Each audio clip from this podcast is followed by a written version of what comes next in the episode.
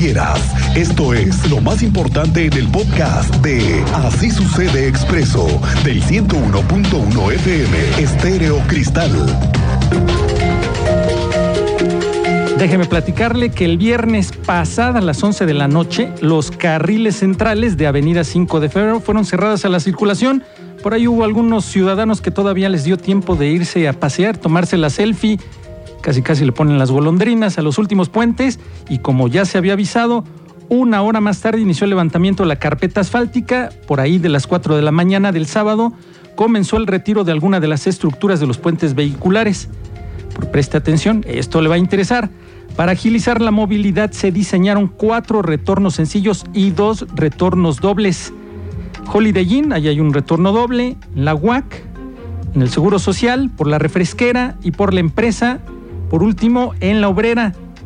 Retorno doble, Cristian. Sepa que no hay cambios en las rutas del transporte público, por lo que las unidades del Corbus continuarán circulando sobre las laterales de la avenida. Nada más 43 unidades de transporte público pasan ahí por 5 de febrero. Sobre el transporte pesado y de carga, deberán evitar la zona de la obra y aquellos que tengan que ingresar a 5 de febrero, tome sus precauciones. Le refería que en el caso de la refresquera, ellas van a tener que ingresar por la parte de Tlacote Libramiento para evitar entrar a 5 de febrero. Las obras impactarán a un total de 71 escuelas con una población educativa de 67.265 personas entre alumnos académicos y personal administrativo, de los cuales 60 instituciones educativas están catalogadas con impacto medio, con una comunidad educativa de 24.019 personas. En el caso de las escuelas particulares que están sobre 5 de febrero o muy cerca en las inmediaciones, se les recomendó distintas estrategias que podrían adoptar durante la segunda etapa de la obra, como tolerancia para la hora de entrada de al menos 35 minutos. El coordinador de UCEBEC habló al respecto. Tú tienes más información al respecto, Andrea Martínez. Muy buenas tardes, te escuchamos.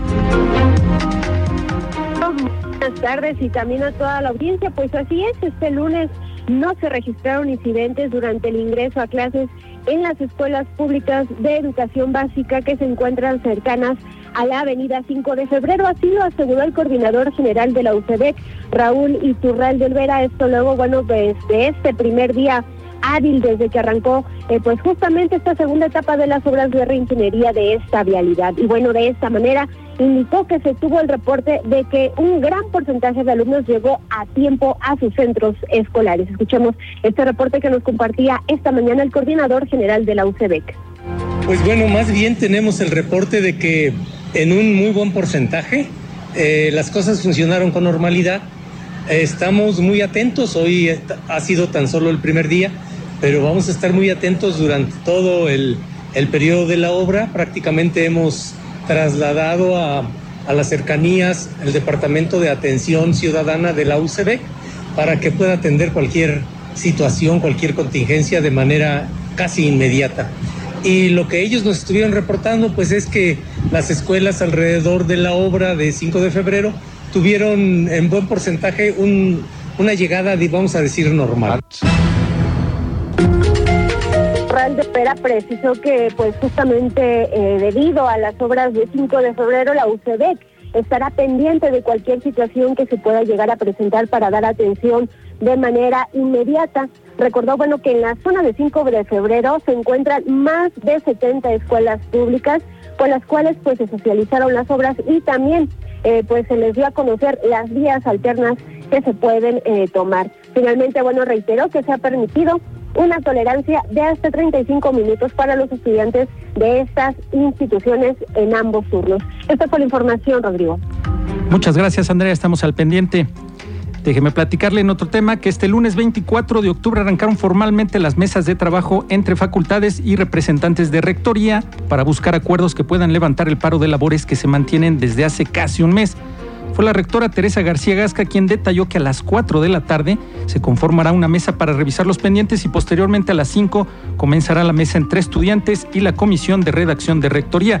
Esta última integrada por los docentes Michelle Villanueva, Mariluz Servín, Carla Vázquez y Montserrat Trejo. La rectora agregó que se esperan poder tener acuerdos en el pliego petitorio entre ambas partes esta misma semana para en fechas posteriores calendarizar un posible levantamiento del paro. Esto fue lo que dijo la rectora.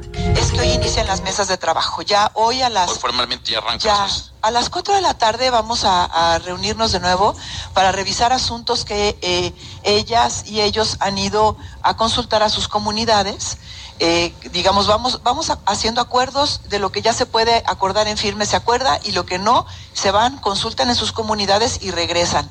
Entonces, de 4 a 5 de la tarde vamos a revisar aquellas situaciones pendientes que tenemos de las mesas de diálogo y a las 5 de la tarde inicia la primer mesa de trabajo con las comisiones de redacción. Sobre el tema de la obra de Paseo 5 de febrero, el presidente de la Cámara de Comercio, Fabián Camacho, informó sobre retrasos, complicaciones y afectaciones en consumidores debido a que esta es una arteria importante. Esto fue lo que dijo.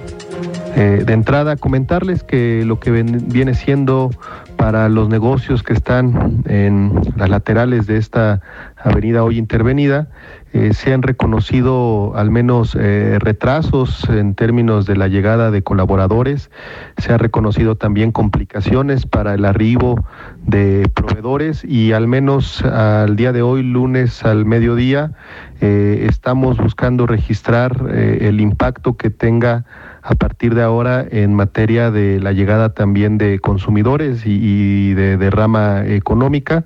Eh, viene siendo eh, apenas eh, el inicio.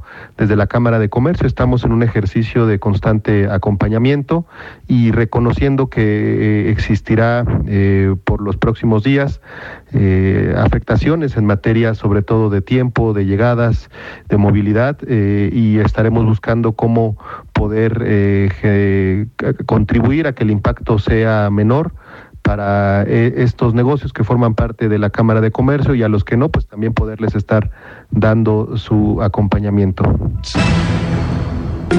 Y en temas importantes, el gobernador del estado, Mauricio Curi, sostuvo el sábado un encuentro con el titular de la Secretaría de Gobernación, Adán Augusto López, y con el coordinador de los diputados federales de Morena, Ignacio Mier.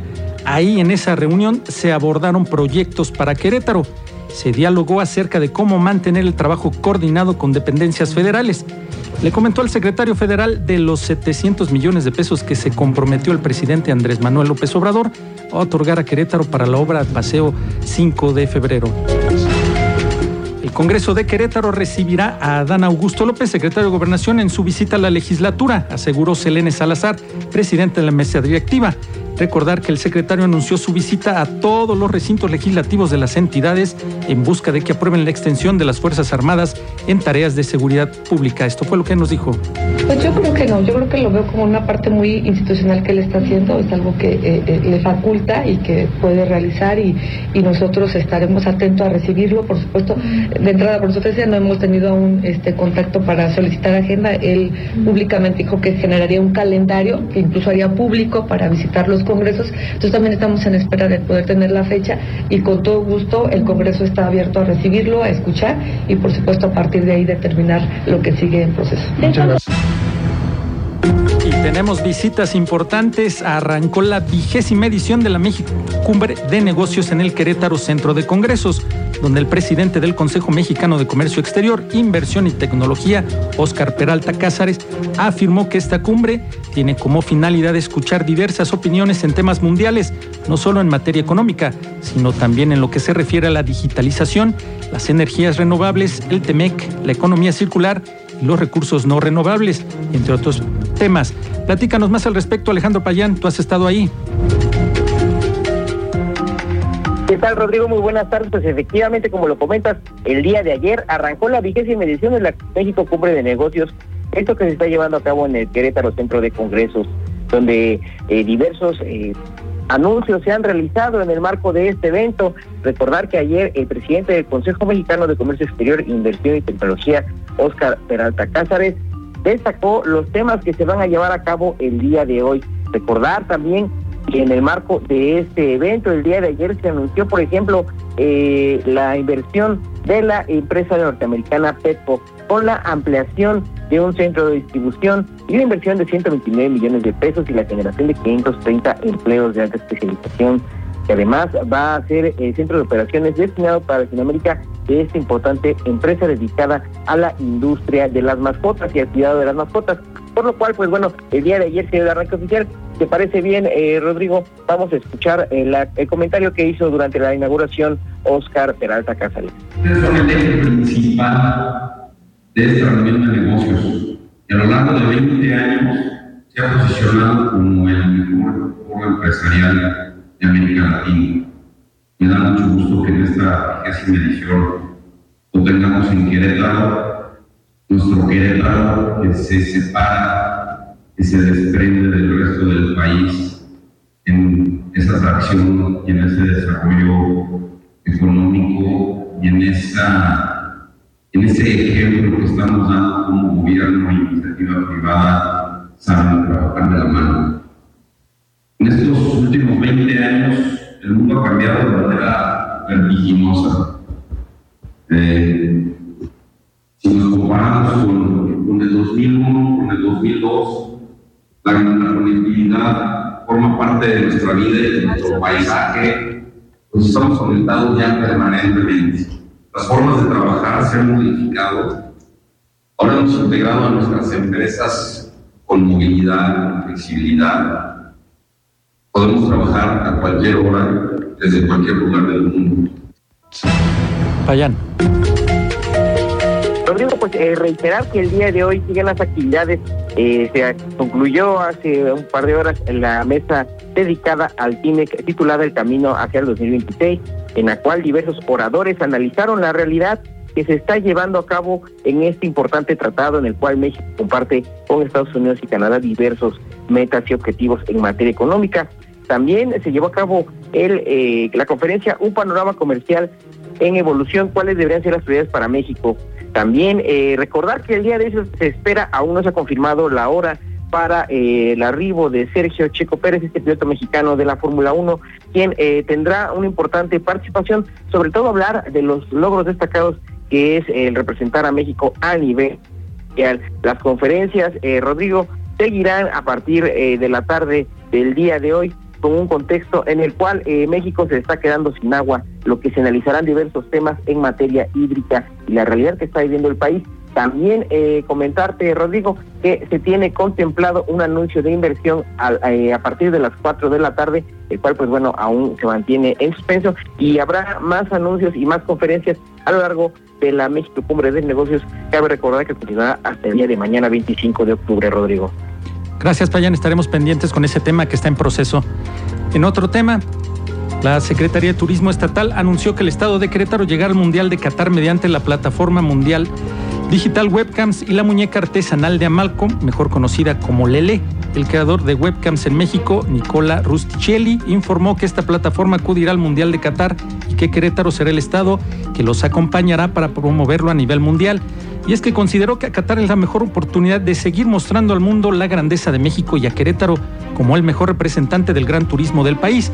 Detalló que en los primeros tres partidos de la selección mexicana en Qatar, escuche usted, se tendrá la presencia de Lele en los estadios, quien aparecerá en las transmisiones en vivo. Y complace informarles que Qatar gozará de la presencia durante los tres partidos de México. Eh, estará presente en los estadios gracias a, Lele. Contaremos con la presencia de una de las eh, de sus hermosas muñecas Lele en las transmisiones en vivo también activaremos la marca durante nuestras transmisiones con centillos y magnificaremos la marca Estado con el uso de sus identificadores digitales en todo nuestro ecosistema digital. La magistrada presidenta del Tribunal Superior de Justicia, Mariela Poncevilla, informó que ya no hay órdenes de aprehensión pendientes por ejecutar por los hechos de violencia registrados el pasado 5 de marzo. Dijo que en total 72 personas entre aficionados de Gallos Blancos, del Atlas y funcionarios fueron vinculados a proceso por lo sucedido en el Estadio Corregidora. De ese número afirmó que 67 ya están en libertad, pues concluyeron su proceso por procedimiento abreviado o suspensión provisional. Esto fue lo que dijo. Las últimas vinculaciones a proceso las tuvimos en este mes, una el 4 de octubre respecto de dos imputados y eh, otro imputado el 14 de octubre, con lo cual sumaron 72 personas con vinculación a proceso. ¿Sabrá si hay